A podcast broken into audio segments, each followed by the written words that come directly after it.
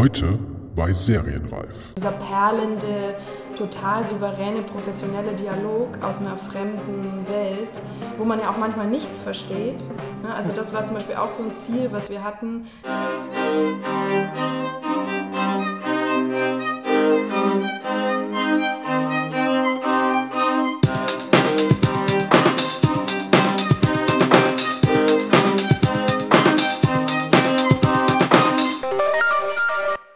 Herzlich willkommen bei Serienreif, dem Podcast zum deutschen Serienjahr. Mein Name ist Jens Meyer.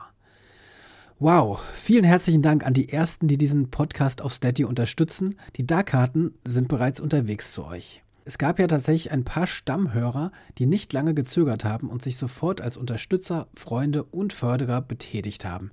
Vielen Dank dafür, das ist wirklich fantastisch. Ich freue mich weiterhin über euren freiwilligen Support über Steady, der dabei hilft, dieses Format hier regelmäßig fortführen zu können. Aber, und ich weiß, ich wiederhole mich da, Immer noch toll sind iTunes-Bewertungen und Kommentare oder eure Weiterempfehlungen dieses Podcasts, der nun bereits im zweiten Jahr die Serienentwicklung in Deutschland begleitet. Naja, und damit ihr es dieses Mal direkt am Anfang bereits hinter euch habt, nehmt gerne Kontakt mit mir auf über mail at serienreif-podcast.de, über Jens-Meyer mit AY bei Twitter oder natürlich at serienreif bei Twitter oder über die Facebook-Seite.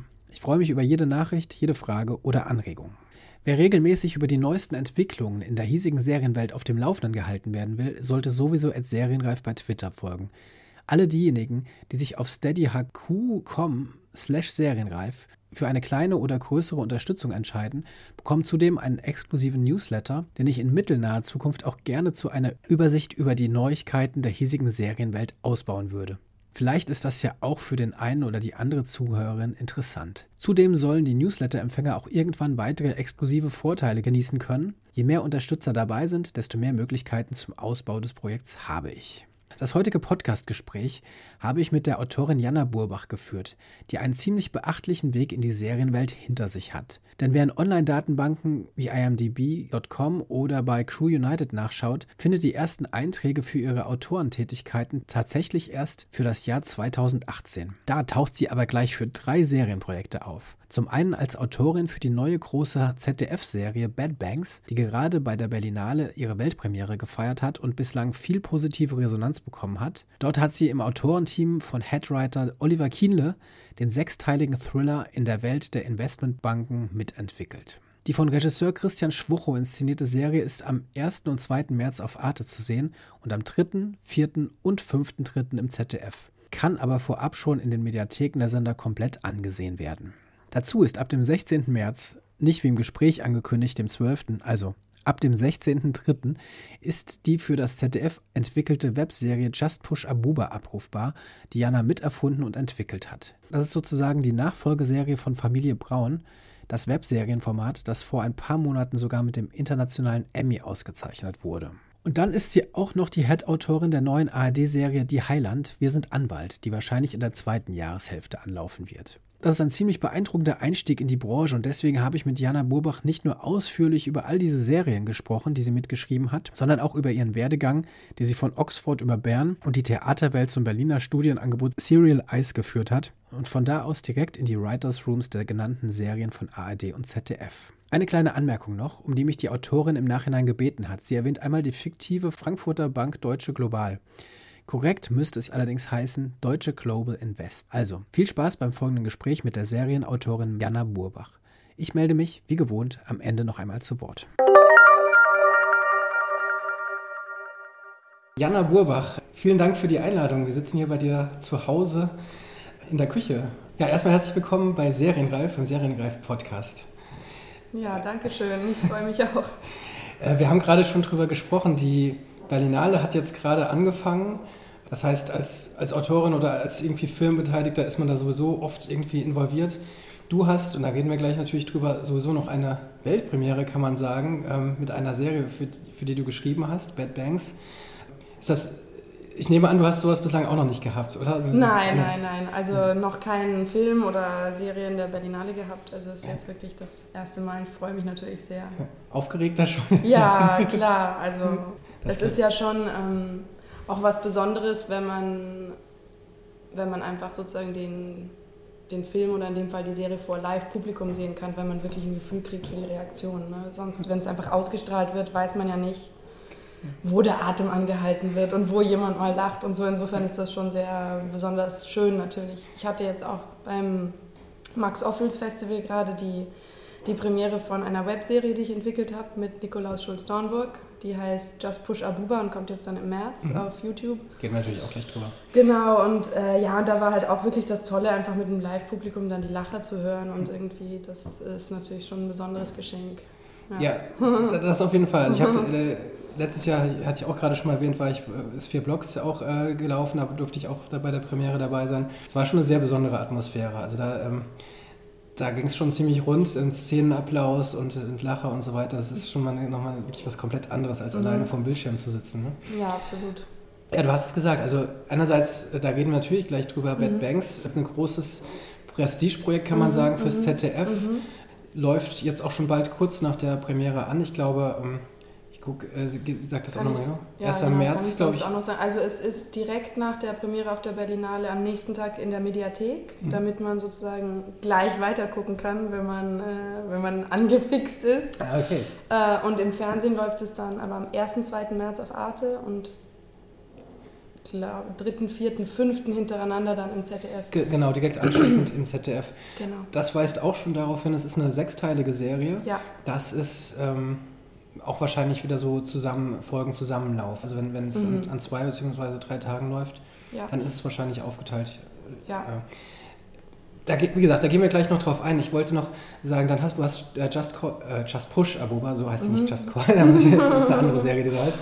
Ähm, erwähnt. Auch das ist das eine, eine, Webserie, die du auch fürs ZDF gemacht hast, mhm. ZDF Quantum. Mhm. Ähm, das ist die so eine Unterfraktion vom kleinen Fernsehspiel, die auf Serien spezialisiert ist. Ist das ähm, richtig? Ja, das ist eine Untersektion vom kleinen Fernsehspiel, stimmt. Das ist wie so ein äh, Labor eigentlich für neue Formate und eben auch für Webserien. Letztes Jahr oder jetzt gerade werden es viele mitbekommen haben, weil die Serie Familie Braun auch eine Serie ja. ist zum Drama, die jetzt dann vor ein paar Wochen oder Monaten ja. den internationalen Emmy sogar gewonnen hat. Ja. Ähm, Genau, das machst du. Also, ähm, und es kommt noch eine Serie von dir dieses Jahr. Also, ähm, und zwar äh, die, Heiland. die Heiland heißt genau. es, eine, eine Anwaltsserie ähm, oder eine, ja doch, ist, ah, genau. Ähm, die im, im, in der ARD laufen wird. Ja. Auch darüber sprechen wir noch. Aber es sind drei, drei große Projekte. Ja. Das ist schon, schon ein krasses Jahr für, für dich auf jeden ja, Fall. Ja. Vor allen Dingen, ähm, wenn man mal, wir reden gleich auch noch so ein bisschen über deinen Hintergrund natürlich. Und ähm, wenn man aber jetzt so in diesen Datenbanken im, Netz guckt, ähm, also IMDb oder Crew United, dann sieht man eben diese drei Serien bei dir. Ja. Und sonst denkst du, okay, wow, wo kommt, wo kommen die auf einmal her? Und äh, jetzt hast du irgendwie dieses Jahr drei Serien, die eigentlich, bin ich mir ziemlich sicher, alle eine Aufmerksamkeit in, jeweils für, für ihr jeweiliges Ding bekommen. Just, Just Push Up hast du gesagt, mhm. ist jetzt beim Festival schon gelaufen. Ähm, ganz so ist es nicht. Also du, ist es nicht so, dass du äh, aus dem Nichts kommst und jetzt irgendwie äh, drei der wichtigsten äh, deutschen Serien vielleicht in diesem, oder drei wichtige deutsche Serien in diesem Jahr mitgeschrieben hast mhm. oder selbst geschrieben hast. Mhm. Unterschiedliche Rollen hast du ja. Ja, unterschiedliche gehabt. Rollen, genau. Du hast äh, vorher schon eine ganze Menge gemacht. Mhm. Ja, also, du, du, kommst aus München eigentlich, ist das richtig? Bist du in München ähm, geboren? Ja, es ist, äh, es ist ein bisschen, ja, also ich sage immer die lange oder die Kurzversion. Nee, also mein Vater war Diplomat, deswegen sind wir oft umgezogen. Mm, deswegen gibt es nicht so eine eindeutige Heimatstadt für mich eigentlich jetzt persönlich, okay. aber äh, meine Eltern kommen beide aus München. Mhm. Und da ist auch der Großteil der Verwandtschaft, sage ich mal, also ist schon Heimat. Okay. Aber, obwohl ich nie da gewohnt habe. Ne? Also Ach so. Ist irgendwie ah, so okay. also eigenartig, weil es schleichen sich auch in meinen Sprachgebrauch, merke ich auch beim Schreiben immer wieder so süddeutsche Sachen ein, mhm. ne? Von, über meine Eltern und, und so. Aber ich habe eigentlich nie in, in München oder Bayern gelebt. Also es ist, genau, es ist so ein bisschen kompliziert. Ah, okay. Aber, Aber da, ja. ja. Das erklärt dann vielleicht auch schnell deinen, deinen ersten, den Studiengang, äh, den ersten, den du gemacht hast, den mhm. Bachelor in, in Oxford, genau. meine, wo wahrscheinlich dann auch jeder sofort dich drauf anspricht. Das ist schon was. Ja, ähm, also ich bin eben auch wegen, ähm, wegen des Berufs meines Vaters äh, Teil, größtenteils in England aufgewachsen. Also ich war ähm, von 9 bis 16, das sind ja schon sehr wichtige Jahre in London mhm. und ähm, deswegen bin ich einerseits auch komplett zweisprachig. Ähm, Deutsch, Englisch und habe auch teilweise als Übersetzerin gearbeitet und so, aber immer nur so am Rande, wenn die Kohle knapp war. Aber genau deswegen habe ich halt auch, ich habe in Berlin Abitur gemacht, aber ich hatte damals eigentlich sozusagen das Gefühl, ich gehöre mehr nach England ne, und deswegen wollte ich auch in England studieren und ähm, klar, also dann, ich habe mich natürlich an mehreren Orten beworben. Und ja. dann bin ich halt in Oxford genommen worden für ja. Classics in English. Das ist so eine vergleichende Literatur, könnte man eigentlich sagen, englische und antike Literatur, römisch-griechisch. Mhm. Das ist in England Classics komischerweise ein sehr beliebter Studiengang. Es gibt es hier ja eigentlich so gar nicht. Ne? Aber da setzt man sich quasi damit auseinander, wie die Antike bis in die Gegenwart eigentlich unsere Kultur geprägt hat. Und das war interessanterweise für mich, also auch bis heute, wirklich sehr relevant, weil man konzentriert sich auf so verschiedene Gattungen und wie die sich weiterentwickelt haben. Und ich habe mich eben konzentriert auf Tragödie und Komödie und wirklich halt von der Antike, ne, die, die klassischen griechischen Tragödien, ähm, Komödien auch, Aristophanes und so. Und wie hat sich diese Gattung eigentlich verändert bis zur Sitcom heutzutage. Ne? Ja. Also insofern, ähm, was vielleicht so klingt, als ob das was ganz anderes gewesen wäre, hat mich eigentlich total geprägt bis heute in dem, was ich schreibe auch. Ja, ja ist ja eine Grundlage. Ja. Und ich glaube, dass davon mhm. auch nicht oder wird vielleicht oft hierzulande unterschätzt, auch, so, mhm. auch im, ähm, äh, ja, im angloamerikanischen Raum ist das total wichtig, glaube ich, auch, die, auch für viele äh, Autoren, Sitcom-Schreiber oder überhaupt mhm. äh, Fernsehfilm, Fernsehautoren, mhm. diese, diese, diese ähm, Antike oder wie auch immer, ja. diese Grundlagen mhm, natürlich der, mhm. des Schreibens. Äh, du hast anschließend hast du einen Bachelor in Bern gemacht, ne? Äh, den Master. Äh, den genau. Master, sorry. Ja, ja, natürlich. Richtig, ja, kein Problem. Äh, und das war dann schon, äh, das hieß Scenic Arts Practice, das hört ja. sich dann auch schon an. Du wolltest Richtung Theater gehen, war das schon der, der Plan? Ja, genau. Also ähm, äh, man, muss, man muss dazu sagen, also ich war so rund ums Abitur, natürlich kurz vorher und danach und so haben mich so ganz viele Sachen interessiert. Ja, also das sozusagen kann man sagen, ist schön oder auch in mancherlei Hinsicht schwierig. Also weil ich habe tatsächlich, ich habe immer schon geschrieben, aber ich wollte auch Schauspielerin werden eine Zeit lang. Ich habe auch viel gespielt. Äh, und dann habe ich eigentlich so während diesem Literaturstudium dann so langsam gemerkt, nee, vielleicht will ich eigentlich Regie machen, da hat man mehr Gestaltungsfreiraum. Und dann habe ich auch an der Uni und danach ähm, eigene Theaterprojekte gemacht als Regisseurin und teilweise Autorin auch, also so Projekte entwickelt selber. Mhm. Und ähm, in der Zeit habe ich aber dann auch nach dem Bachelorstudium in England viel im Theater gearbeitet in verschiedenen Kapazitäten, also Regieassistenzen ähm, für Constanza Makras, äh, habe ich ziemlich viel gemacht und äh, auch in der Hospitanz bei Thomas Ostermeier und so, aber da war mehr so, habe ich mehr so versucht in Richtung Theaterregie zu gehen, habe am Hebel am Ufer hier auch viele Projekte gemacht. Und dann ähm, dachte ich eigentlich so, ich studiere jetzt Regie ne? und wie das immer so ist, kommen dann die Dinge doch manchmal anders. Und ich bin über diesen Studiengang in Bern gestolpert wie der Titel Scenic Arts Practice schon zeigt, ja, also es ist ein bisschen so ein ungewöhnlicher Studiengang, eigentlich zusammen mit Dasatz in den Niederlanden, glaube ich, so ziemlich ähm, einzigartig tatsächlich, weil die einen transdisziplinären Ansatz haben. Also sie, man lernt dort quasi Theaterprojekte zu machen, aber jetzt nicht das klassische Regiehandwerk, sondern im Prinzip, es kann jede Art von Projekt sein. Ne? Und man, man, die nehmen auch Stud Studenten die schon ganz an verschiedene Disziplinen vorher gelernt haben und jetzt aber eigene Projekte machen wollen. Ne? Das mhm. heißt, ich habe zusammen studiert mit Bühnenbildnern, Puppenspielern, mit Tänzern, Choreografen, Schauspielern, Regisseuren auch und wir wollten halt alle Projekte machen. Äh, insofern, ich habe dann das Regiehandwerk, was ich eigentlich lernen wollte, habe ich nicht gelernt, aber äh, ganz viele andere Sachen, ja, also auch Finanzierung, Projektmanagement, wie konzipiert man ein Projekt, was ist sozusagen eine klare Projektidee, auch alles Sachen, die mir heute total helfen bei, bei jetzt diesen Serienkonzepten, würde ich sagen. Und es hat auch nochmal Wahnsinn, das Blickfeld, wahnsinnig meinen Horizont so geöffnet, auch in Richtung Film im Übrigen, ne? weil wir hatten auch äh, Kurse über Filmschnitt, also es war irgendwie so, also man könnte sozusagen kritisch sagen, alles und nichts, aber für mich war es eigentlich nicht so. Für mich war es eigentlich eine sehr inspirierende Zeit, wo ich mich auch nochmal dann umorientiert habe und danach eigentlich dachte, jetzt will ich eher in Richtung Film gehen. Mhm. Ich habe eine Zeit lang auch dann beides gemacht mit einer Gruppe in der Schweiz, die Theater und Film machen. Ja, und dann bin ich so halt nach und nach beim Drehbuchschreiben gelandet. Ne? Also also du hast das, das findet man ja zumindest teilweise noch, auch bei dir. Die, die Gruppe, äh, mit der hast du auch ein Projekt schon gemacht, was zumindest dann schon teilweise auftaucht, die, die Folge. 400 ASA, genau, genau, genau. Also das ist äh, eine Gruppe unter der künstlerischen Leitung von Samuel Schwarz. Und wie gesagt, die haben auch eine Filmfirma Kammacher GmbH. Und der Polder äh, war ein sehr ähm, ehrgeiziges transdisziplinäres Projekt ähm, oder transmedial eigentlich genau genommen das heißt, es gab da einen, äh, einen Kinofilmstoff und mittlerweile ist dieser Kinofilm auch gedreht worden. Äh, sehr nischig, aber ich glaube auf so Fantasy, Sci-Fi-Festivals auch, auch sehr beliebt.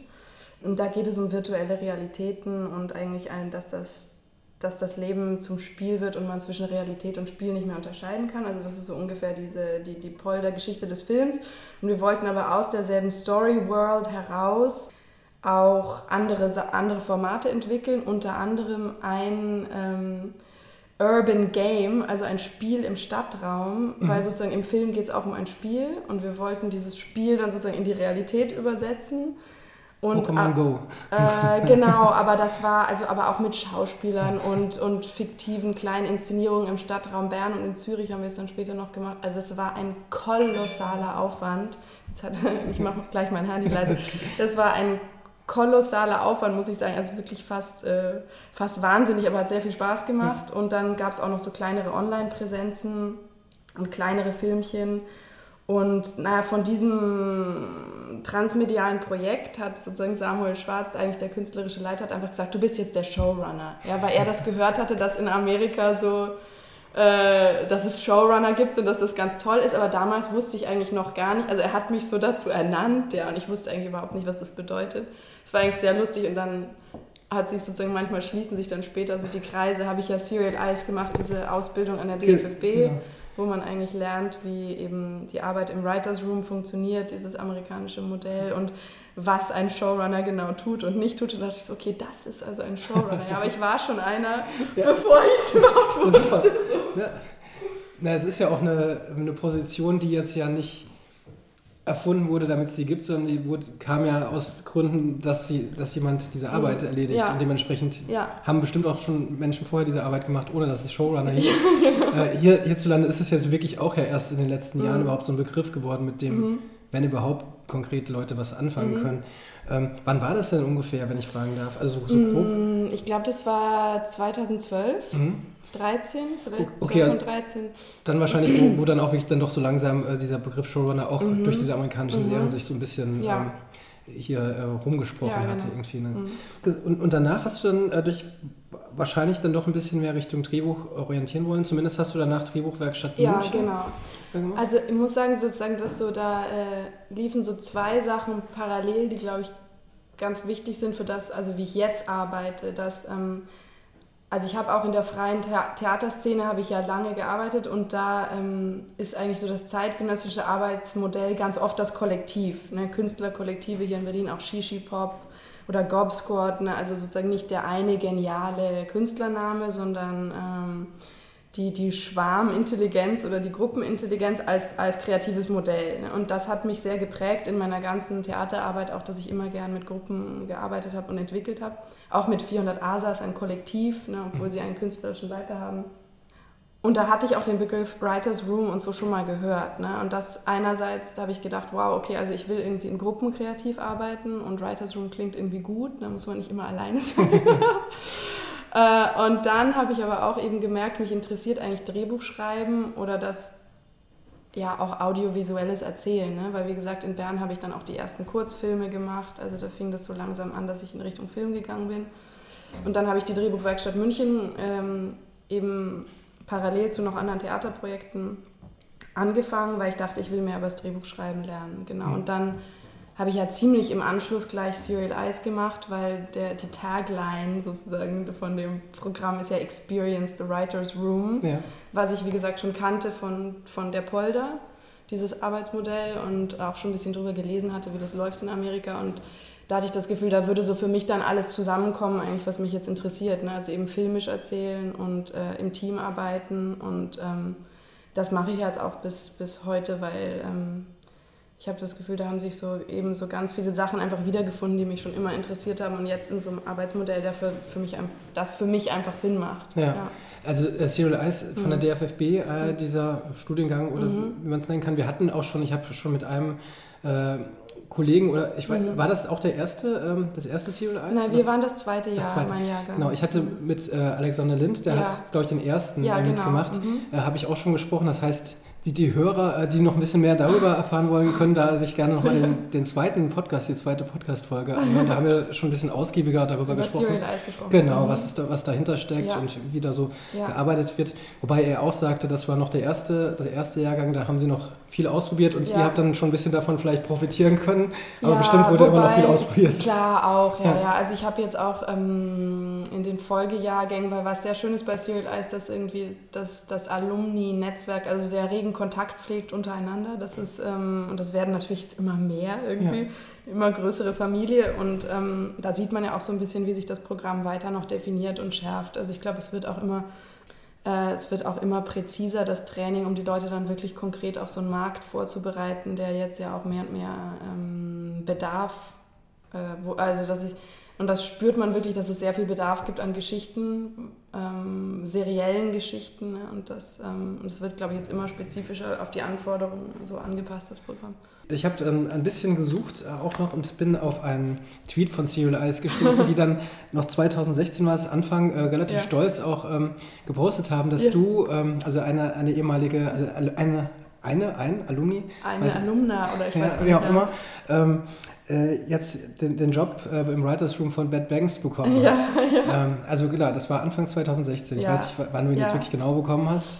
Oh. Äh, lassen wir es mal kurz überlegen. Nee, das war im Sommer 2015 eigentlich hat das schon angefangen. Also noch während du das äh, bei Serial Eyes... Das war so, es war eigentlich direkt nach Serial Eyes. Also das Programm war im Mai zu Ende, wenn ich mich recht entsinne. Und dann war, habe ich noch so ein bisschen andere Sachen gemacht und dann im Juli, Juli oder August, aber in dem Sommer hat das mit Bad Banks schon angefangen. Und da kannst du überhaupt sagen, ich meine, das ist ja schon, äh, Mhm. wie ich eben gesagt habe, ein relativ großes und Ja. wichtiges Projekt, Ja. äh, auch für einen Sender wie das Ja. ZDF natürlich. Es gibt im, im Zentrum steht schon, oder immer wieder genannt, äh, Christian äh. Spocho, der die als Regisseur ähm, aber Mhm. fungiert. Ähm, dementsprechend, und du warst jetzt zu dem Zeitpunkt äh, auf dem Markt ja schon ein totaler Neuling, glaube ich. ja total, also du hast einfach ja, noch vorher noch so keine, sagen, ja. keine Serie oder Mhm. irgendwas in der Art gemacht. Ähm, wie wie kam es, dass du da gelandet bist?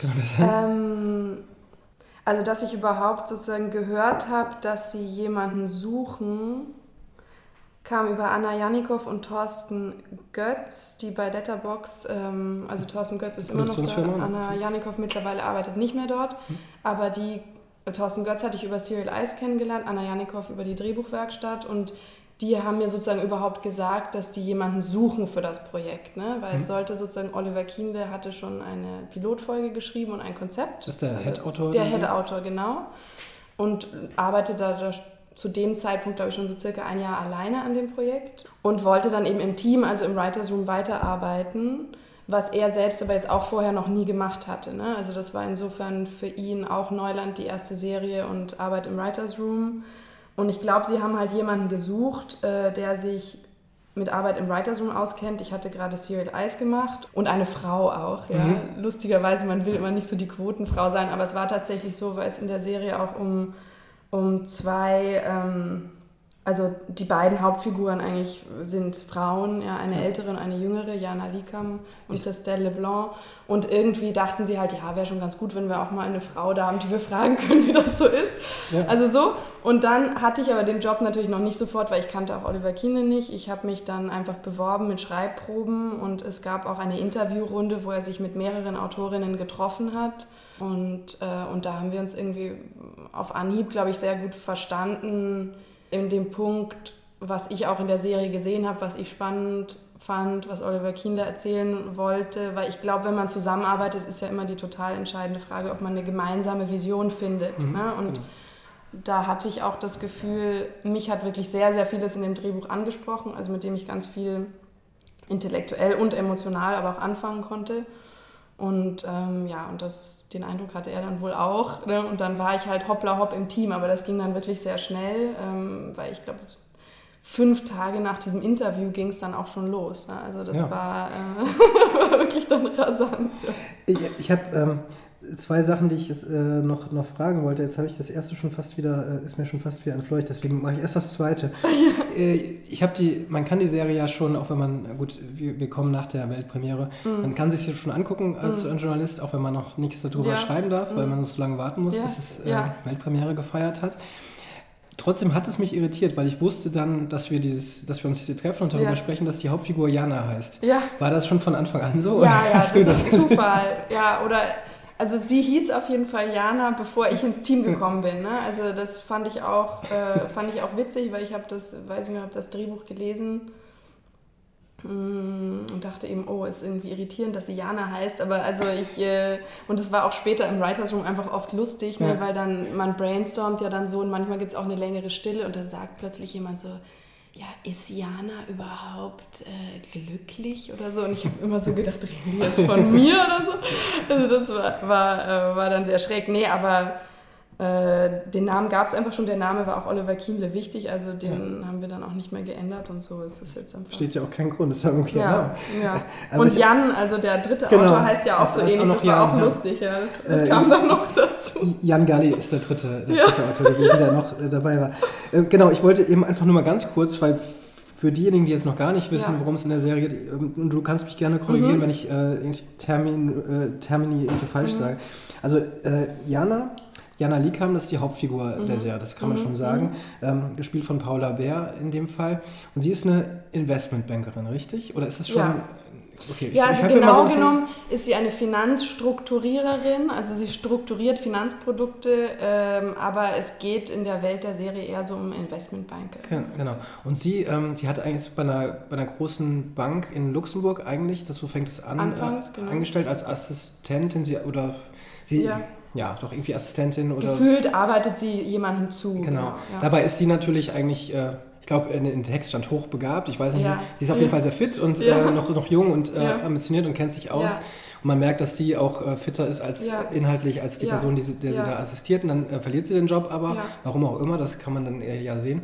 Und fängt, bekommt dann aber ein Angebot, natürlich hat das auch viele Hintergründe, ähm, von einer Frankfurter Bank. Genau, Richtig. die Deutsche Global.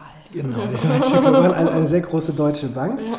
Und ähm, da, äh, da hat sie dann eben einen Job und da ist dann auch so dieses übliche, was heißt üblich, weiß ich gar nicht, die, dieses, dieses Bankertum, wie man sich das auch so, so ein Mhm. bisschen vorstellt. Also da ist so dieser ja, äh, Gabriel Fänger oder Fänger, Mhm. äh, das ist so, der, so ein Guru, kann man fast sagen, aber so, Ja. so, ein, so, ein, so ein super äh, Typ, der irgendwie es voll drauf hat, der so, so, so ein Ja. richtiger Banker. Badass-Typ ist, irgendwie, äh, wie man sich das vorstellt.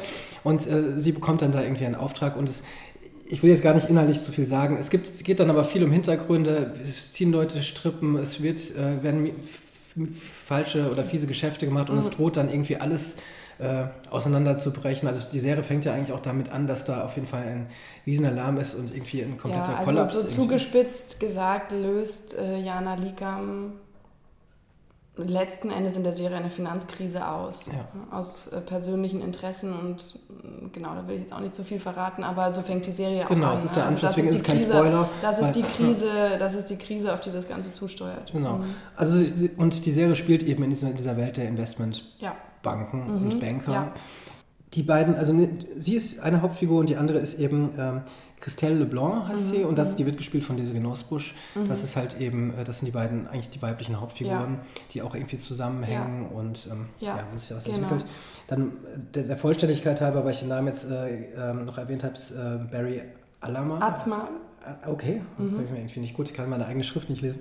ist, ist die, der dritte, das sind so die drei Hauptfiguren, kann man das sagen? Genau, ja. Also Jana ist im Prinzip, äh, wenn man in der Serie immer wieder hin und her gerissen zwischen diesen beiden Mentorenfiguren. Ne? Also der, ähm, der weiblichen Mentorin, die eigentlich ähm, sozusagen kühler, manipulativer, kontrollierter, aber auch irgendwie mächtiger und intelligenter erscheint. Ne? Und diesem etwas lebendigeren männlichen Mentoren, der an der, der ähm, augenscheinlich sehr viel Spaß an der Arbeit hat, spielerisch, ehrgeizig, viel Adrenalin und der äh, ehrlicher ist irgendwie, ne? aber vielleicht auch deswegen weniger mächtig als die andere und da ist sie immer wieder hin und her gerissen. Also auf wessen Seite, wem soll sie trauen, wem kann sie trauen, nach wem orientiert sie sich. Ne? Das ist so im Prinzip das hauptemotionale Spannungsverhältnis. Wir, wir haben eben schon, bevor wir auch angenommen haben, auf, äh, aufzunehmen, über Recherche gesprochen. Und ähm, ich denke mal in dem Fall, also die Serie, im Grunde liegt das Thema ja schon seit ein paar Jahren auf der Hand, ne? weil natürlich das ist immer wieder äh, Finanzwelt, Investmentbanking, äh, Crash, alles Mögliche, ist ja schon Bankenrettung, ist, ist schon ein ganz großes Thema ähm, seit vielen Jahren. Äh, es gibt ein paar Filme, die sich damit auseinandersetzen, aber im Grunde war es irgendwie auch eine Frage der Zeit, bis das Thema als Serie auch aufgegriffen mhm, wird. Mhm. Die Serie wird momentan vor allen Dingen eben mit dem, äh, mit dem Regisseur Christian äh, Schwocho mhm. ähm, verbunden. Äh, wobei, wobei wir da auch vielleicht nochmal drüber sprechen, inwieweit mhm. er ähm, da auch im Vorfeld schon, ja, weil die, kann die, ich hier auch gleich ja. was da, soll ich gleich was dazu sagen? Äh, wenn, wenn dir sofort was äh, unter Nägel brennt, ja. Nee, ich meine, klar, Christian, Christian Schwocho ist ja ein großartiger Re Regisseur und auch schon wirklich von sozusagen Rang und Namen. Insofern ist das natürlich klar, dass, ähm, und er hat auch, muss man sagen, ist relativ früh, also früher als viele andere Regisseure in die Entwicklung eingestiegen, aber er war nicht von Anfang an dabei. Ne? Aber er hat schon, würde ich sagen, er war schon ein Jahr vor Drehbeginn, also dem allerersten Writers Room war er schon mal da, obwohl noch nicht feststand, dass er das Projekt machen würde, aber er hatte schon Interesse dran. Und dann hat er ungefähr ein halbes Jahr später, hat er dann wirklich zugesagt und mindestens ein halbes Jahr vor Drehbeginn hat er wirklich sehr intensiv selbst auch Recherche gemacht. Das weiß ich, weil ich bei dieser Recherche geholfen habe. Also wen kann er treffen, mit wem kann er Interviews machen, welche Banker, Bankerinnen, junge Bankerinnen, an welches Finanzinstitut geht man. Also da habe ich ihm sozusagen geholfen. Ähm, teilweise vieles hat er auch allein gemacht. Bei dieser Recherche, insofern weiß ich, also wie intensiv er auch äh, noch mitrecherchiert und mitentwickelt hat. Ne? Mhm. Also das ist schon jetzt ganz anders als ein Regisseur, der einfach ähm, sozusagen dann die Drehbücher nimmt und die umsetzt. Ja. Muss man schon sagen, von seinem eigenen künstlerischen Anspruch auch.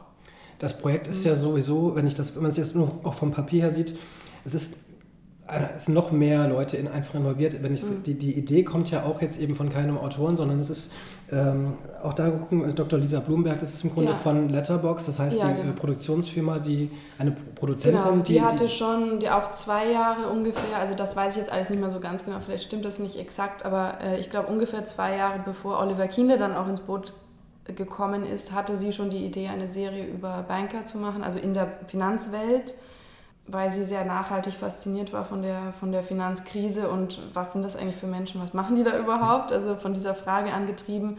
Und sie hatte auch ursprünglich die Idee, ähm, sozusagen, dass man eine junge Frau, eine Bankerin erzählt, die, die zwischen zwei Banken hin und her, ähm, hin und her gerissen ist, mhm. also in Frankfurt und in Luxemburg ist natürlich auch sozusagen war auch aus produktionstechnischen Gründen interessant, um, um Finanzierung aus Luxemburg zu bekommen. Ne? Genau, also, das ist eine Co-Produktion ne, mit genau, dem genau. luxemburgischen Sender. Mhm, mhm. Genau, also aber diese Grundidee war, ja, kam von unserer Produzentin. Ja. Genau. Also genau, deswegen ist es sowieso schon nicht so klassisch, ein Autor hatte die mhm. Idee und ja. äh, hat es dann irgendwie umgesetzt, sondern es sind viele, die da involviert sind, eine Produzentin, ein Autor, der eine erste äh, Vorgabe, so Head-Autor, dann kamen andere Autoren dazu, dann ja, kam der genau. Regisseur dazu. Ja, genau, genau trotzdem, genau, das, was ich eigentlich eben auch schon, schon angesprochen habe, diese Recherchesache, das interessiert mich jetzt ja. in dem Fall schon, weil ich auch ähm, mir das eben so vorstelle, okay, eine Finanzwelt, man hat es vielleicht schon beim Versuch meiner Beschreibung gemerkt, man liest so viel darüber, trotzdem ist es einem trotzdem irgendwie ein bisschen ja. fremd. Gerade ja. wenn man da vielleicht ähm, da selbst so ein bisschen distanziert vielleicht ist zu dem Thema. Mhm. Wie, wie bist, du, bist du rangegangen an die Recherche? Also ich habe jetzt gerade die Erfahrung in einem komplett anderen Kontext gemacht, dass man nicht in dem Sektor nicht unbedingt super offen ist. Also mhm, ähm, mhm. manche haben da schon, gerade weil das Image auch schlecht ist, äh, auch gar nicht so große Lust, irgendwie sich da nach außen irgendwie darzustellen. Mhm. Gut, müssen sie in dem Fall nicht ja. nach außen, sondern sie können intern mit euch reden. Aber, aber wie bist du da vorgegangen, um da in diese Welt so ein bisschen einzutreten, um das zu verstehen? Ja, ähm, also es gab, als, als ich zum Projekt dazugekommen bin, schon ein Buch, was alle anderen schon gelesen hatten, das heißt Unter Bankern. Mhm. Ähm, das ist tatsächlich ein ganz tolles Buch, wo ein Journalist mit Hunderten, also auf jeden Fall sehr vielen Ex-Bankern Interviews gemacht hat. Das ist halt so, solange ein Banker noch an einer ähm, Bank arbeitet, haben die wirklich sehr strenge Verschwiegenheitsklauseln. Ähm, das haben wir auch gemerkt später bei der Recherche, dass viele nicht frei sprechen. Äh, das heißt, man muss, man kann eigentlich besser reden mit Leuten, die schon rausgeflogen sind aus dem System. Ne? Und äh, das ist jetzt auch schon eine Weile her, dass ich das Buch gelesen habe, äh, aber, aber es ist im Prinzip wirklich unzählige Interviews mit Leuten, die das System sehr gut kennen, aber die teilweise nicht mehr so befangen sind. Mhm. Es waren nicht alles Ex-Banker, glaube ich, aber er hat auf jeden Fall sehr, sehr viele Interviews geführt und viele auch mit Leuten, die schon so eigentlich raus waren aus dem System. Und das war schon sehr aufschlussreich. Und dann haben wir, äh, hatte Lisa Blumberg noch den, schon den Kontakt hergestellt zu zwei, äh, zwei Bankern von einer Hamburger Bank äh, genau mit denen wir auch viele Gespräche hatten. Und dann kenne ich zufällig persönlich, also ist wirklich ein sehr enger Freund von mir, Wolf Alexis Puttfaken, einen Ex-Banker, der aber noch sehr jung ist. Ne? Der mhm. war früher bei der Commerzbank und hat sich jetzt selbstständig gemacht mit so einem Finanz-Startup. Und weil ich ihn halt persönlich kannte, habe ich gedacht, ja Gott, wieso fragen wir nicht einfach Alexi so? Mhm. Und das war dann wirklich super, weil er ist ähm, halt auch sehr serienaffin selber. Mit seiner Freundin habe ich die Drehbuchwerkstatt München gemacht. Also das okay. war halt ein glücklicher Zufall, ja. so. Aber er ist sehr serienaffin. Ihm hat das einen Riesenspaß gemacht und er hat wirklich ist in den Writers Room gekommen, hat tagelang mit uns mitentwickelt. Und das muss ich sagen, ist natürlich ein Riesenglück, wenn man wirklich so einen Berater hat der mitentwickeln kann, äh, der Geschichtenideen auch reinfüttert, dass man sich nicht alles selber jetzt äh, von Wikipedia so saugen muss. Das reicht halt meistens nicht. Ne, weil wir haben gemerkt, es ist so eine komplexe Welt. Man hat dann meistens so eine Idee, oh ja, in der Folge wäre es cool, wenn sie irgendwie was ganz Krasses macht und Konkurrenten aussticht. Ja, aber was ist dieses ganz Krasse? Ne? Also um das überhaupt zu verstehen in der Bankenwelt, was das sein könnte, haben wir halt ständig Fragen gehabt und bis hin zu später den Dialogen hat auch ähm, Wolf Alexis Puttfaken eben ähm, bis, ne, bis zum letzten Detail auch noch die Dialoge beraten. So wie sagt man das, wie nennt man das, was gibt es da vielleicht für Fachbegriffe, wie reden die miteinander, wie ist die Atmosphäre da. Das war in dem Fall, weil wir auch den Anspruch hatten, natürlich auch, ne, die, die fiktionalisieren. Am Ende tut man ja immer Sachen übertreiben, zuspitzen, auf den Punkt bringen, äh, weil man ja ein erzählerisches Anliegen hat.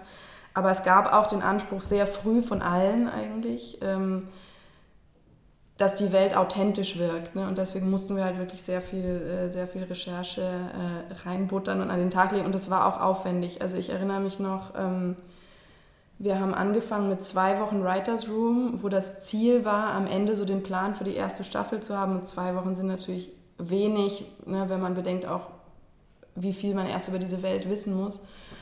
Und das hat sich dann nochmal sehr verschoben, dieser Zeitplan. Also da haben dann Jan Galli und ich teilweise auch zu zweit weitergearbeitet, weil Oliver Kienle seinen Kinofilm gemacht hat, die vierhändige. Äh, der war dann auch mal sozusagen ein paar Monate weg und wir haben einfach weiter recherchiert und entwickelt und überlegt, was könnte sozusagen dieser Finanz-Thriller-Plot sein, was, was machen die da überhaupt die ganze Zeit. Haben wir auch mit dem äh, Bundesamt für Finanzen haben wir mehrere Telefonate gehabt. Ähm, immer wieder mit Alexi, immer wieder auch Sachen nachgelesen, recherchiert. Also das hat ein, ein halbes Jahr gedauert ungefähr eigentlich, bis es überhaupt so genug Verständnis gab, um virtuos mit diesem Finanz-Thriller-Plot spielen zu können. Ja, also das war wirklich ein enormer äh, Rechercheaufwand, ja, der sich aber total gelohnt hat.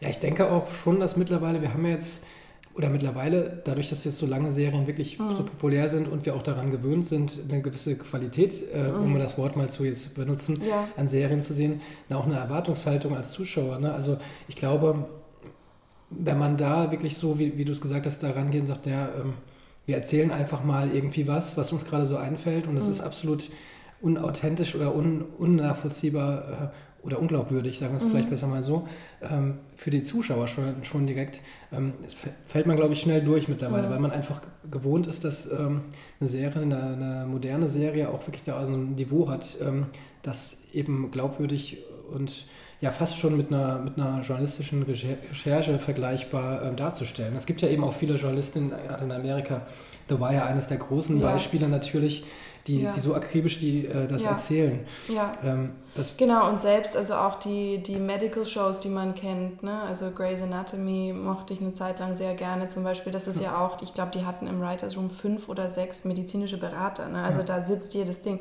Und natürlich, wenn man diesen... Ähm, ist man auch selber als Zuschauer, also wir wollten auch was machen, was wir selber gern sehen würden. Ne? Und man ist einfach diesen Standard gewöhnt. Ne? Deswegen dachten wir auch, die müssen auch klingen wie krasse Banker. Ne? Also ich zum Beispiel, ich, ich, mag auch gern The West Wing, wo auch dieser ganze politische Jargon und die reden ja auch sehr schnell.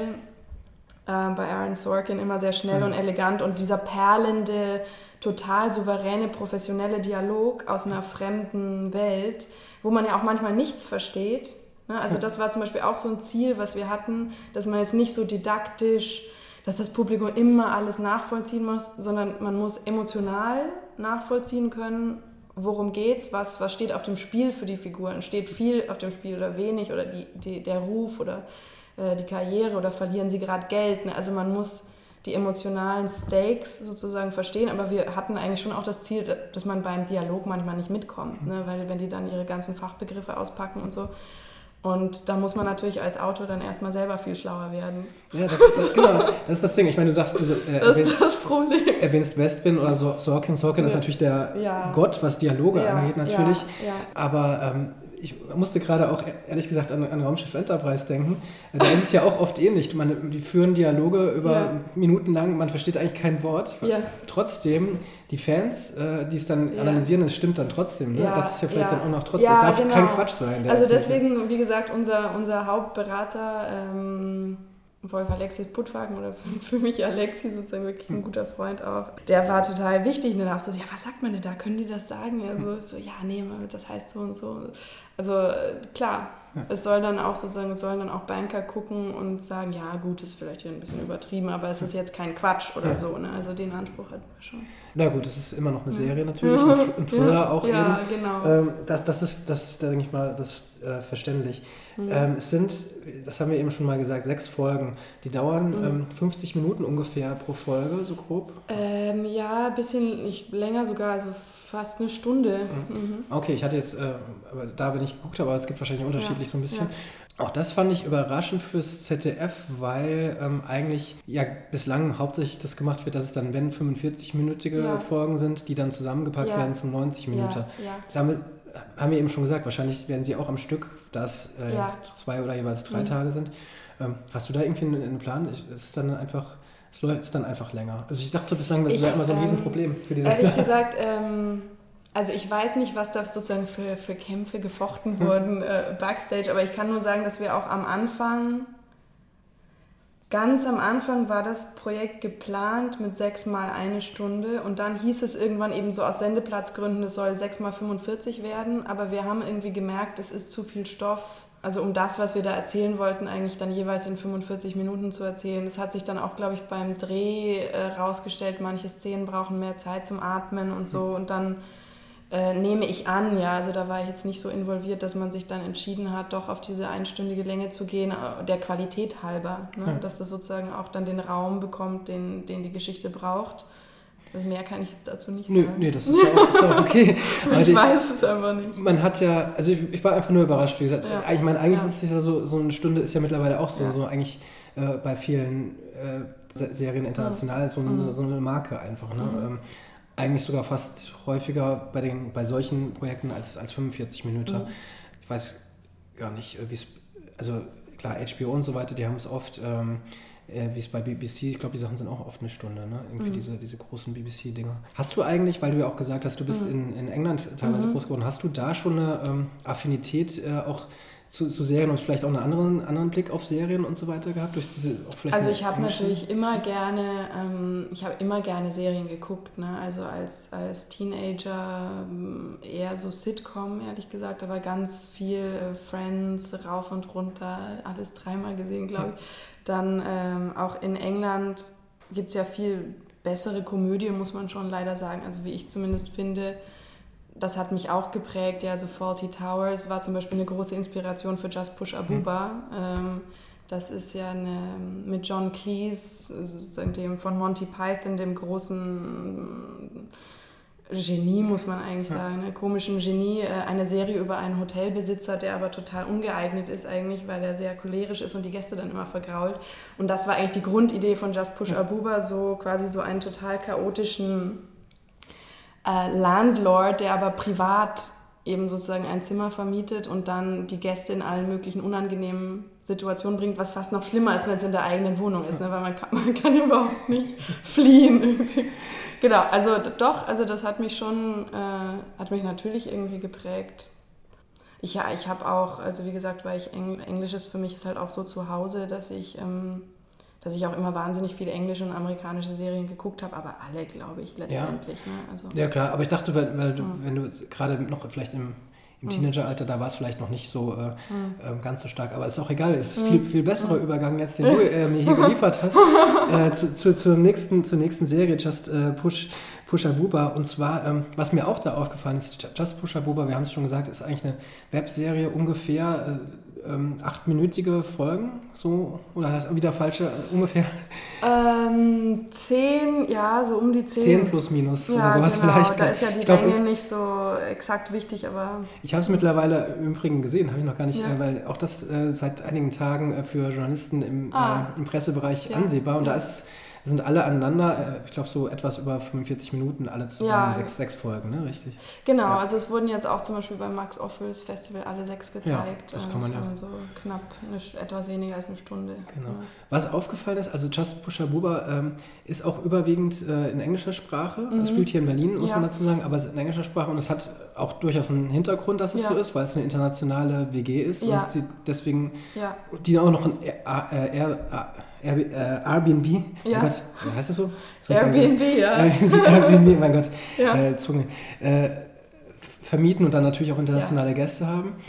Und äh, bei, bei Bad Banks wird ja doch auch häufig, äh, häufig weil es eine internationale Welt ist, Ja. auch Englisch gesprochen. Ja, ja. Hat das für dich, meinst du, das hat auch eine Gründe gehabt für dich, Vorteile, dass du bei den meinen Projekten, ähm, ich weiß ja gar nicht, wie du zu Just Ja. Pusha Buba kamst, aber Also gut, Just Pusher Buba war ja sozusagen ähm, meine Idee äh, und dann sehr früh auch schon mit, mit zwei Kollegen von Serial Eyes weiterentwickelt. Also bei Just Pusher Buba ist das so ganz natürlich entstanden, ähm, weil ich glaube ich auch, das hat eher mit dem Diplomatenhintergrund was zu tun. Ne? Immer einen sehr internationalen Freundes- und Berufskreis hatte, weil ich mich da glaube ich tendenziell hingezogen fühle, so eher so internationaleren Gefilden und und dann hast du natürlich auch Serial Eyes als Programm. Ne, sozusagen, wir hatten Autoren aus ganz Europa. Das heißt, da haben wir auch immer auf Englisch geredet, aber es war von den meisten eigentlich nicht die Muttersprache. Ne, und, äh, und sozusagen da hat sich das, glaube ich, dann abgebildet, einfach in Just Pusha Buba, diese internationale Berliner Welt, die ich sehr gut kenne, aber auch sozusagen die anderen Serial Eyes-Kollegen. Das war sozusagen so ein ganz natürlicher ähm, Entstehungsprozess. Ähm, bei Bad Banks kann es schon sein, das weiß ich jetzt nicht, ne, aber dass es Oliver Keane da auch interessiert hat, dass ich London gut kannte, gut Englisch kann. Ähm, London ist ja auch sozusagen so eine schillernde Bankerwelt und ich muss sagen, das ist im, im angelsächsischen Raum ist das Banking noch näher gefühlt, ja, Hm. oder, oder zum Beispiel in meinem letzten Jahr an, an der Universität in Oxford, da sind all diese großen Banken aus London an die Uni gekommen, um Recruitment zu machen, also junge Leute äh, abzuziehen. Das heißt, äh, da habe ich mich nicht verleiten lassen. Ja, ich bin dann einen anderen Weg gegangen. Aber ich, ich ähm, das war mir nicht so fremd. Ja, also das hat dann vielleicht schon auch eine Rolle gespielt. mit Sicherheit, ja. Aber, ja. Bei Just Pusha Buba, auch da muss man sagen, es sind drei, drei Mitbewohner, also es sind dann die drei Mhm. Hauptfiguren, wobei es, glaube ich, zwei vor allen Dingen sind. Das ist Toni, ist der, Ja, der Vermieter quasi, ne? Ja. ein, ein, äh, aus Kreuzberg, also er ist eigentlich Ja. Berliner, ja. ähm, der eben, ich weiß, wo ist die WG überhaupt? Äh, Gibt's, ist die lokalisiert in einem Stadtteil? Also äh, das wurde hier um die Ecke mehr oder weniger gedreht, ja, aber wir haben es nicht so festgelegt, aber so Kreuzköln, so ein cooles, etwas schlampiges Berlin. Genau. Eine Mitbewohnerin ist äh, eine, eine Griechin aus Griechenland. Ja. Und der dritte, das ist aber schon, der dritte Ist ist Deutsch. Koreaner, ja. Aber er spricht Deutsch, ne? Ja, also, ja, und der, das, also das ist äh, sozusagen seine Biografie. Ne? Jun, Jun Kim ist, ähm, hat, denke ich, zwei Eltern aus Korea, ist aber in Deutschland komplett aufgewachsen und ist auch ein, also ein YouTube-Star eigentlich. Ja? Okay. aber genau, äh, er ist auch eine, eine sehr coole, aber doch eine, eher eine Nebenrolle, die Ja. er hat. Die anderen beiden sind schon so mehr im Fokus. Ja, das ist auch so ein bisschen so ein Witz von uns, weil er ist so der unscheinbarste in der WG, aber er ist halt wirklich, äh, ich weiß jetzt nicht, wie viele Follower er hat, aber äh, Jun ist halt wirklich so ein, so ein YouTube-Star Star. eigentlich, aber Ja. niemand weiß es, er schlurft da immer so rum und so. Achso, okay. Das ist so der Witz in der Serie. Das, äh, ich habe die Serie geguckt und ich muss zugeben, dass ich am Anfang echt ein bisschen äh, skeptisch war, weil Ja. es äh, so eine. Das Grundprinzip ähm, geht Mhm. in Deutschland öfter mal in die Hose. So dieses, der Versuch, ähm, gerade Berlin, hip, WG, junge Menschen, Mhm. Ja, äh, die so klar. eben, ähm, da habe ich vielleicht schon das eine oder andere Beispiel gesehen, wo ich immer dachte, oh Gott, oh Gott, ist das Ja. peinlich. Und ich war super positiv überrascht, muss ich Mhm. sagen. Also es ist tatsächlich äh, schafft die Serie das irgendwie absolut natürlich zu erzählen und äh, nicht übertrieben, aber man, man versteht es Mhm. und äh, hat wirklich auch einen Witz, der eben nicht so ein, ja, wie soll man, nicht so ein offensichtlicher plumper Humor ist, obwohl er teilweise auch äh, natürlich Slapstick und so weiter ja. dabei ist, aber ähm, es ist eine, eine, doch eine ganz andere Art ähm, als vergleichbare äh, Serien oder Projekte. Mhm. Ich, also ich finde es super. Ich, ja. eine, das muss ich wirklich sagen. Ähm, kann, Freut mich. Kann ich wirklich ähm, weiß nicht genau, warum, ich habe es jetzt noch nicht analysiert, äh, was da alles, äh, warum das jetzt so einzelne ja. Punkte, aber mhm. insgesamt finde ich wirklich ein, ein, sehr schönes Projekt, oder was mhm. man sowieso jetzt schon mal mhm. von Anfang an empfehlen kann, hier in ja. diesem Podcast sich das anzugucken. Ich glaube, das ist, dauert auch nicht mehr allzu lange, bis, die, bis das online geht. Ich glaube, es ist auch im März schon. Ja, ne? ich glaube am 12. März. Ja, auch das, ich äh, werde das nochmal. Ich habe ein ganz Podcast. mieses Faktengedächtnis, muss ich dir immer so für Zahlen ja. und Daten so, ja, ich weiß nicht so ungefähr. Genau, und das ist, also die, habt ihr das denn... Ähm, ist das eine Entwicklung direkt in dem Serial Ice äh, Jahrgang oder ist das so nebenbei entstanden? Nee das, nee, das ist eigentlich nebenbei entstanden. Also wir hatten alle andere Serial Ice Projekte. Also man muss sagen, dass äh, ich und Nikolaus Schulz-Dornburg haben das so relativ lange hauptsächlich zu zweit entwickelt und Nico ist aber der Head-Autor, also hat dann auch die letzten Polishes von den Drehbüchern gemacht. Und wir hatten noch andere aus Serial Ice dann im Team, später auch Jasper Marlowe, Corbinian Hamburger. Aber wir haben es zu dritt mit Viktor Piatkowski an einem ziemlich verkaterten äh, Vormittag am Ende von Serial Eyes, ja, haben wir mal rumgesponnen, was können wir denn noch entwickeln. Da war aber das Programm eigentlich fast schon vorbei, aber man wusste deswegen auch schon so ein bisschen, mit wem versteht man sich gut, mhm. ja. Und dann kamen dann so Sachen zusammen, also eine Idee, die ich eben vorher schon hatte, irgendwas über so Berliner Kreativprekariat zu machen, also ganz tolle, kreative, gut ausgebildete Leute, die aber eigentlich kein Geld verdienen. Mhm die Idee, damit hatte ich mich sogar bei Serial Eyes schon beworben und das habe ich dann so in so einen Topf geschmissen und dass ich eben Faulty Towers liebe. Und dann haben Nico und Victor aber eben sehr früh mitentwickelt. Ne? Deswegen sind wir drei sozusagen die, die Creator. Und da fing das dann so an. Aber es ist eigentlich jetzt nicht mit Mentoren von Serial Eyes entstanden, sondern ganz am Ende der, der Ausbildung haben wir uns so zusammen gehockt, weil wir eigentlich auch weiter zusammenarbeiten wollten und gucken wollten, so was geht da noch. äh, ja. Und ihr seid dann, wir haben es eben schon mal gesagt, bei ZDF gelandet, beziehungsweise mhm. Quantum, mhm. Unterabteilung mhm. kleines Fernsehspiel.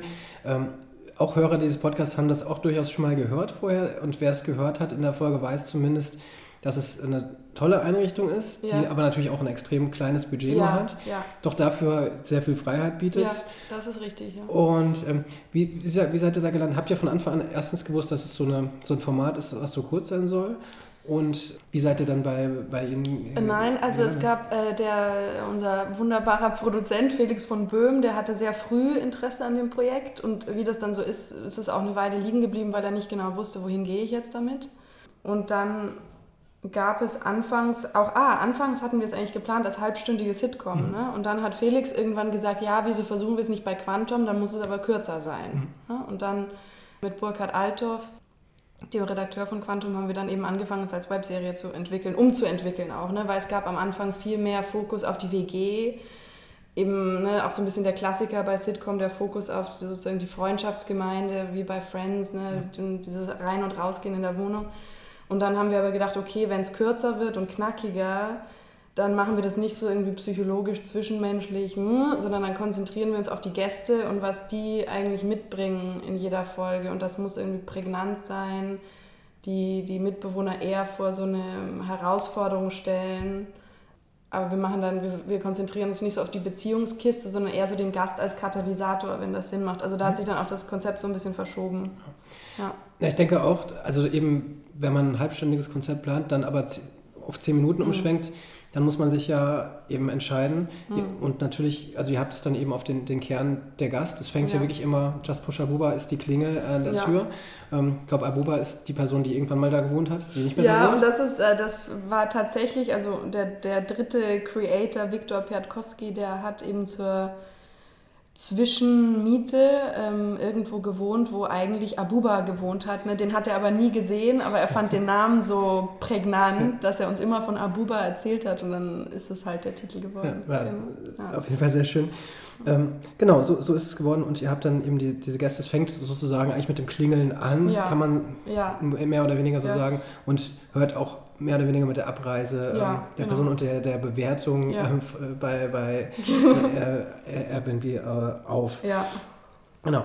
Ähm, ja, kann man auf jeden Fall, wie gesagt, ich finde es äh, eine sehr schöne Sache und auch da viel, viel Glück auf jeden Ja. Fall dabei. Vielleicht, ich weiß nicht, inwieweit da die Chance besteht, das, das weiter zu äh, Ja, also wir haben Förderung bekommen ähm, vom, vom Medienboard, um die zweite Staffel zu entwickeln und wollen jetzt dann auch dann demnächst damit loslegen. Ja. Da auch, aber das nur so ein, so Mhm. ein Insider und weiß nicht, inwieweit das hier eine Rolle spielt. Wird aber, glaube ich, dann schwer, soweit ich weiß, Quantum zum Beispiel macht ja dann, die, da kann man nicht weitermachen. Ne? Das ist dann die, Nee, die, nur genau. die Forderung für die erste Staffel. Genau, man- deswegen ist jetzt halt auch wieder die Überlegung, ob man doch vielleicht äh, es als halbstündiges Format macht für ZDF Neo Mhm. oder irgendwie woanders damit hingeht. Aber wir sind auf jeden Fall in unsere Abuba-Welt äh, irgendwie noch verliebt Ja. und denken, also das ist ja auch das Schöne, wenn man so ein Konzept hat, also gut, das ist jetzt nicht die ungewöhnlichste Idee der Welt. Eine Airbnb kennen wir ja alle, aber dadurch, dass man sagt, einfach es kommt immer ein neuer Gast, kannst du halt eigentlich unendliche Geschichten erzählen. Ne? Und wir haben dann auch beim kürzlich mal wieder ein Brainstorming gehabt, was können denn noch für Gäste kommen? Und man ist halt sofort, ja, und dann kommt der und dann kommt ein Zirkuskünstler und dann kommt, und dann kommt jemand, der nicht sprechen kann und dann kommt jemand irgendwie so, äh, der, der sie total psychisch manipuliert. Und also man ist sofort so Ja. bei tausend Ideen und das ist natürlich total auch so ein gefundenes Fressen irgendwie für Autoren. Ja. Naja, also dann dafür für alles Gute. Ja. Ich, ich würde es weiter gucken. Ich würde mich freuen. Um so ein bisschen die, die Zeit äh, im Auge zu haben, wir haben natürlich noch das dritte Projekt. Das ist noch das, ähm, einerseits, was noch so ein bisschen am weitesten weg ist, glaub, Mhm. weil da auch zum Beispiel äh, teilweise schon gedreht wurde, aber auch der Mhm. zweite Block jetzt noch bevorsteht. Mhm, Du arbeitest auch noch da, bist du Mhm. noch äh, selbst Ja. involviert, deswegen wollen wir es sowieso nicht so lange ähm, Ja. jetzt noch hinziehen. Aber ähm, es steht auch noch kein Ausstrahlungstermin, soweit ich weiß. Fest Ja. zumindest nicht offiziell. Nee, genau. Also es wird wahrscheinlich so ähm, früh in der zweiten Jahreshälfte sein, aber es Mhm. steht noch nicht fest. Die Serie heißt Die Heiland, wir sind Anwalt. Zumindest Genau. ist der offizielle ähm, Titel. Mhm. Du, auch das hast du, weiß ich gar nicht, ob es jetzt davor war oder hier äh, eben schon mal erzählt. Also ist für die ARD eine Serie erstens. Du Ja. bist Head-Autorin in dem Fall, Mhm. ähm, ganz auch so als solche ausgewiesen. Serie hat ein reales Vorbild, nämlich wirklich eine, ähm, eine blinde Berliner Anwältin, Pamela Papst. Jawohl. Dementsprechend Ja. wahrscheinlich die Heiland. Ja. Äh, der, der, Papst und Heiland, genau. und, und sie war Deutschlands erste Strafverteidigerin. Das ist so die. Erste von Geburt an blinde Ja. Strafverteidigerin. Genau, jetzt habe ich erste. Strafverteidigerin gesagt. Okay, Ja, das mach, mach ja. Und du bist Head-Autorin, du hast das auch, aber das, da waren verschiedene Autoren, oder sind verschiedene Autoren. Ja, das ist auch so eine längere Genese, das Projekt. Ne? Also ähm, Mai 2016 hat mich Viola Jäger von der Olga Film darauf angesprochen, dass sie äh, ein Projekt hat. Da gab es schon Drehbücher und Exposés, basierend eben auf dem Buch von Pamela Papst. Ich sehe das, was ihr nicht seht. Also sie hat auch ein Buch geschrieben, dieses echte Vorbild. Ich war eigentlich sofort total angetan von dieser Blinden und ihrer sehr chaotischen Assistentin, weil man muss sagen, es ist eigentlich ein klassisches Odd Couple. Und dann hat Viola mich eben gefragt, ob ich, ob ich mir vorstellen könnte, das sozusagen jetzt anzupassen auf das Feedback, was wir von, von der ARD oder was sie von der ARD bekommen hatten darauf und einfach weiterzumachen. Und dann muss man sich natürlich trotzdem immer irgendwie zu eigen machen. Äh, Und da fing das vor zwei Jahren an, sozusagen die Weiterentwicklung von, von dem Projekt, wo es eigentlich schon auch sehr viel gab. Ja, und ich habe ähm, ich hab dann Nikolaus Schulz-Dornburg, mit dem ich auch bei Just Push Abuba zusammengearbeitet habe, ins Boot geholt. Und dann kam noch Christoph Kahlenberg dazu, der Drehbuchautor und Anwalt ist. Also wir waren so die ersten drei äh, und später dann noch, noch andere Autoren. Ne? So, aber ich habe das sozusagen jetzt die letzten zwei Jahre betreut. Auch das sind sechs Folgen. Äh, ich, das spekuliere ich jetzt einfach, dass es 45 Mhm. Ja, Minuten das. Sicherheit sein werden für die. Und Ja. wahrscheinlich würde ich jetzt vermuten, dass es auch so ein Dienstags vielleicht Ja, das ist für den Dienstag Serien- 20.15 Uhr, Genau. genau. Ähm, was mich da sofort als erstes dann interessiert, natürlich, es hat sich ein bisschen was getan, weil es dienstags auch Ja. mittlerweile sind so Serien wie Weißensee oder auch Ja. ähm, noch ein paar andere, die da äh, jetzt laufen, die nochmal so ein bisschen aus dem klassischen Dienstags, Seriendienstag auf, in der ARD Mhm. herausstechen. Du bist, also wenn ich jetzt äh, Bad Banks und auch Just Push Abuba sehe, ist das, sind das für mich schon Serien, die sehr, äh, ich benutze das Wort nochmal, modern sind, sehr Ja, zeitgemäß ja. erzählt sind. Ja, Ähm, wirkst auf mich jetzt auch auf jemand, der eben da Lust drauf hat, so Ja, zu klar. erzählen. Und gerade dieser ARD-Sendeplatz ist ja ähm, doch zumindest mit, mit so Mhm. Serien, die da schon lange laufen, hat nochmal so eine ganz andere Mhm. ähm, Erzählweise, die vielleicht nicht unbedingt Ja. jeden anspricht, die aber ein älteres Publikum vor Ja, allen Dingen klar. anspricht. Mhm. Wie, wie bist du da an, an, an diese Serie rangegangen? Ja, also ich habe mir ehrlich gesagt über den Sendeplatz und so, das stimmt natürlich alles, äh, was du sagst, ne? aber ich habe mir über den Sendeplatz am Anfang gar nicht so viele Gedanken gemacht, sondern ich, ich merke immer mm, oder ich überlege mir immer, bevor ich einen Stoff wirklich annehme, ob, wie soll ich das sagen, ob, ob der wirklich in mir irgendwo widerhallt, ja, also weil es ist ja auch so eine Entwicklung, eine lange Reise, also will ich mich sozusagen jetzt jahrelang irgendwie mit diesen Figuren beschäftigen und ich muss sagen, irgendwas an dieser blinden Anwältin und ihrer Assistentin, an diesen beiden Frauen, die so unterschiedlich sind, aber beide auf ihre Art auch tapfer und liebenswert und ähm, sich immer wieder aneinander reiben, aber doch irgendwie brauchen und auch dieses, so das für mich auch das emotionale Thema von Abhängigkeit. Ne? Also die mhm. blinde Anwältin ist natürlich abhängig von der Sehenden, dass die ihr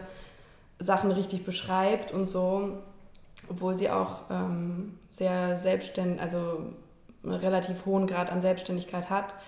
Und die, die Sehende ist eigentlich in vielerlei anderer Hinsicht abhängig von ihr, ja, finanziell. Sie ist ihre Arbeitgeberin, die ist auch sehr chaotisch in ihrem Leben und weiß oft nicht irgendwie, ne, was sie machen soll und wird auch immer emotional abhängiger. Also dieses Thema von Abhängigkeiten verschiedener Art, das hat mich irgendwie total angesprochen, ja. Und das war mir dann in dem Platz irgendwie wichtiger, als äh, jetzt da zu überlegen, ah ja, wie, wie sind jetzt die Realitäten. Ich fand es aber auch interessant, also hat mich jetzt nicht sozusagen abgeschreckt, dass da natürlich klassischer erzählt wird für ein älteres Publikum, äh, weniger experimentell, sage ich jetzt mal. Ne? Man beruft sich mehr auf, was sind die Erwartungen an diesen Sendeplatz und ähm, das ist natürlich alles richtig, aber das hat mich jetzt auch nicht abgeschreckt oder so. Ne? Ich dachte, das ist wie eine andere Herausforderung, auch mal so zu denken. Und man kann ja trotzdem auch in dem Rahmen etwas von sehr hoher Qualität machen. Ne? Also sozusagen dass es mir auch, mir ist es jetzt auch wichtiger, glaube ich, hm, Geschichten zu erzählen, die ich relevant finde und die eine hohe Qualität haben, ist mir jetzt wichtiger, als dass es unbedingt edgy und neu sein mhm. muss. Ne? Wenn es edgy und neu ist, ist auch gut, aber ja. muss jetzt nicht unbedingt. Ne? Also insofern ähm, denke ich, war das Erste, dass, dass mich wirklich die Figuren sehr angesprochen haben. Und dann habe ich natürlich auch später gemerkt, ah, okay, ne, da hat man ein bisschen weniger Freiheiten da muss man mehr sozusagen Sachen bedienen, sage ich jetzt mal, aber es ist auch kein Grund, es dann nicht sehr sauber und, äh, und gut und mit Leidenschaft zu machen. Ja. Also, ja. Das ist ganz klar. Ich weiß, mhm. du, ähm, auch da wiederum, ich reite darauf herum, du bist mhm. dadurch, dass du gesagt hast, du bist eben lange in, in England groß geworden. Mhm. Ähm, inwieweit hast du eigentlich eine Verbindung zu, äh, zu deutschen Serien? Weil, ich frage es deswegen, mhm. ähm, vor, vor allen Dingen ARD hat so eine Klasse, ja, die klassische ja. Anwaltsserie, die Riesenerfolg war mit Manfred Krug, mhm. der Liebling Kreuzberg. Ja. Kennst du die Serie? Hast du sie je gesehen? Und äh, hast, bist du schon mal in dem Zusammenhang jetzt darauf auf, angesprochen worden, weil es ja. auch wieder so eine Anwaltsserie ist? Klar, also ich habe natürlich schon einen Bezug zu, zu deutschen Serien. Also ich habe auch als Kind immer wieder deutsche Serien geguckt und ähm, auch jetzt natürlich äh, die, die neuen Sachen, die rauskommen. Liebling Kreuzberg habe ich aber erst später gesehen. Also tatsächlich, als ich mich dann entschieden habe, sozusagen die Highland zu machen. Mhm. Mhm, ja. Weil es ist jetzt für mich, ich, nur das, was ich jetzt so darüber weiß, könnte es fast so ein, so ein Gegen, also so ein, äh, also kein Gegenteil, also so ein ja, so, so, so ein anderes Puzzlestein. Das eine ist natürlich ein mhm. sehr äh, spezieller Mann, der da äh, als, als Anwalt im Vordergrund mhm. steht. Jetzt hat man irgendwie auch, er hatte auch eine Assistentin, soweit ich mich erinnern kann. Ja. Ich, ich, bei mir ist es wirklich lange her, wo ich es gesehen ja. habe. Ähm, und dann jetzt sehe ich das so, so ein bisschen als, als, als Gegenpart und aber vielleicht auch so ein bisschen neu, neues Update. Ähm, spielt, spielt auch in Berlin eigentlich? Ja, klar, natürlich. Ist, Die Highland, ja, mhm. genau. Spielt in Berlin. Ähm, wir, wir erzählen da sozusagen ein klassisches, also der Kiez von, von Romy Highland sozusagen ist so ein klassisches Westberlin. Mhm. Äh, es ist jetzt auch nicht genau lokalisiert, aber so Wilmersdorf ja. ähm, ungefähr. Und äh, ja, und das Interessante ist, dass ihre Arbeit als Anwältin, also es ist eine Mischung von horizontaler und vertikaler Erzählung. Also sie entwickelt sich persönlich weiter, auch ihre Beziehung zur ähm, Assistentin, auch ihr eigenes Privatleben. Die Serie beginnt, wo sie sich getrennt hat von einem langjährigen Lebens Lebenspartner. Ähm, weil sie sich eigentlich, also sie hat Angst, dass er im Prinzip sie nicht mehr liebt und nur aus Pflichtgefühl mit ihr zusammen ist noch, ne? weil sozusagen eine Blinde kann man nicht sitzen lassen, aber sie will sich selbst beweisen, so ich werde niemanden an mich ketten, ich schaffe es auch alleine. Ne? Mhm. Also so fängt das an. Deswegen ist sie auch vor neue Herausforderungen gestellt, weil sie jetzt eben auch alleine wohnt und so. Und dann kommt eben auch diese neue ähm, diese neue Arbeitsplatzassistentin, heißt es korrekt, die ein ziemlicher Wildfang ist und ein ziemliches Chaos, auch vieles falsch macht. Da speist sich eben auch dann viel Humor äh, aus, dieser, aus dieser Quelle, aber sie nimmt sie einerseits, weil sie dann nicht so, weil sie doch auch irgendwie als Figur eine große Offenheit hat, äh, die, die, die Romy. Und, und, und weil sie auch merkt, dass ihr der frische Wind irgendwie gut tut. Ne? Also da nimmt sie halt vieles in Kauf, wo man, wo man eigentlich sagen muss, also die ist jetzt wirklich nicht die ideale Assistentin, ne? aber sie merkt halt, dass sie ihr gut tut. Und zu zweit stiefeln die dann äh, halt in jeder Folge durch einen anderen, ja, jetzt komme ich sozusagen auf das Vertikale, ne? sie haben dann halt wirklich immer einen anderen abgeschlossenen Fall. Mhm. Und da ist eigentlich unser Ziel, wirklich ganz verschiedene Berliner Milieus zu erzählen. Also ähm, quer, querbeet, weil sie nimmt auch sozusagen, sie ist als Anwältin, sie hat auch das Motto, ich nehme jeden, der zu mir kommt. Ne? Also sie ist sozusagen sehr offenherzig tatsächlich. Das heißt, vom, vom Professor mit Villa in Dahlem bis hin zu den, den einfachsten Menschen, die aus Geldnot kriminell werden und so. Mhm. Also vertritt sie halt an jeden. Da dauert es eben noch ein bisschen. Wie gesagt, drei mhm. Folgen sind schon mhm. gedreht. gedreht genau. Drei werden jetzt noch gedreht. Du hast gesagt, im Spätsommer, Frühherbst wahrscheinlich sowas. Mhm. Äh, um mhm. den Dreh wird man es dann sehen können. Das ist noch ein bisschen hin. Die anderen beiden Sachen stehen jetzt eher so, so noch kurz bevor. Ähm, das heißt, ihr könnt es gerne nochmal äh, sehen. Bad Banks eben ab dem 22. Februar schon online äh, abrufbar in den Mediatheken. Dann ein, eine Woche ungefähr später, 1. 2. März, Arte, 2 äh, 3., 4. ZDF. 3., 4., 5. 3., 4., 5. stimmt, da waren es diese drei mhm. Tage. Und dann eben Just äh, Push Abuba, auch da ähm, ab ungefähr Mitte März.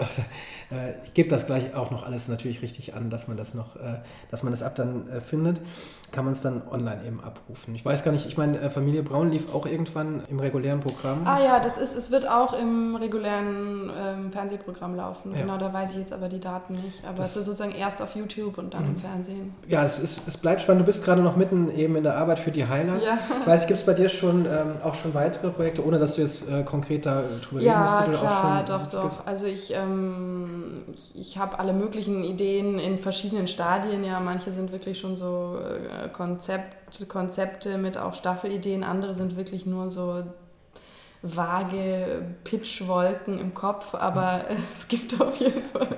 Ja, das, ja. Genau, das, das glaube ich. Und, äh, also bleibst, bleibst du erstmal der Serie und den seriellen Erzählern ja, treu? Das ja, ist dann ja. erstmal schon das, was du machst. Nein, das denke ja, das denk ich auf jeden Fall. Also ähm, ich finde, es ist, also gerade auch seriell zu erzählen, das heißt länger. Ähm, man kann sich wirklich so, äh, so tief mit Sachen beschäftigen. Ja? Das, das mag ich irgendwie sehr gern. Und dann auch noch dieser Aspekt von Teamarbeit, wie gesagt. Mhm. Also ich habe ja vorher schon in Theaterkollektiven gearbeitet und jetzt eben in Writers Rooms, aber bin irgendwie auch ein sehr überzeugter Teamplayer. Insofern äh, werde ich das sicher auch weitermachen. Kann nur die Daumen drücken für, für alle drei äh, Serienprojekte dieses Jahr.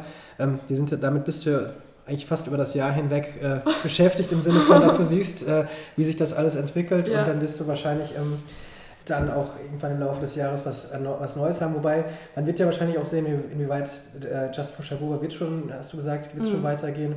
Die Option ja. bei, bei allen ähm, gibt es auf jeden Fall, beziehungsweise die Wahrscheinlichkeit ja. ist hoch, dass alles so weitergeht. Ja. Ob du dabei bist oder ob du noch eine neue spannende äh, Serie entwickelst, was bestimmt auch spannend ist, äh, wird man dann sehen. Aber nochmal, äh, ja, vielen Dank fürs Gespräch. danke, Hat Spaß gemacht und alles Gute. Dankeschön. Okay. Ja, tschüss. Vielen Dank an Jana Burbach für das tolle Gespräch und den spannenden Einblick in ihre Arbeitswelt. Wie bereits erwähnt, ist Bad Banks aktuell schon in den Mediatheken von Arte und ZDF abrufbar. Den Link dazu findet ihr auf der Serienreif Homepage unter dem Blog-Eintrag zu diesem Podcast. Just Push Abuba wird ab dem 16. März online gehen und die Highland ist für die zweite Jahreshälfte in der ARD zu erwarten. Steady-Unterstützer und die Twitter-Follower von Serienreif werden natürlich noch einmal darauf hingewiesen. Das war's für heute. Der Serienreif-Podcast meldet sich aber bereits nächste Woche zurück, dann mit einem ganz besonderen Projekt, das vorgestellt werden soll. Ich bin ehrlich gesagt selbst sehr gespannt darauf, mehr davon zu erfahren und freue mich, wenn ihr dann ebenfalls wieder dabei seid. Bis dahin, auf Wiederhören.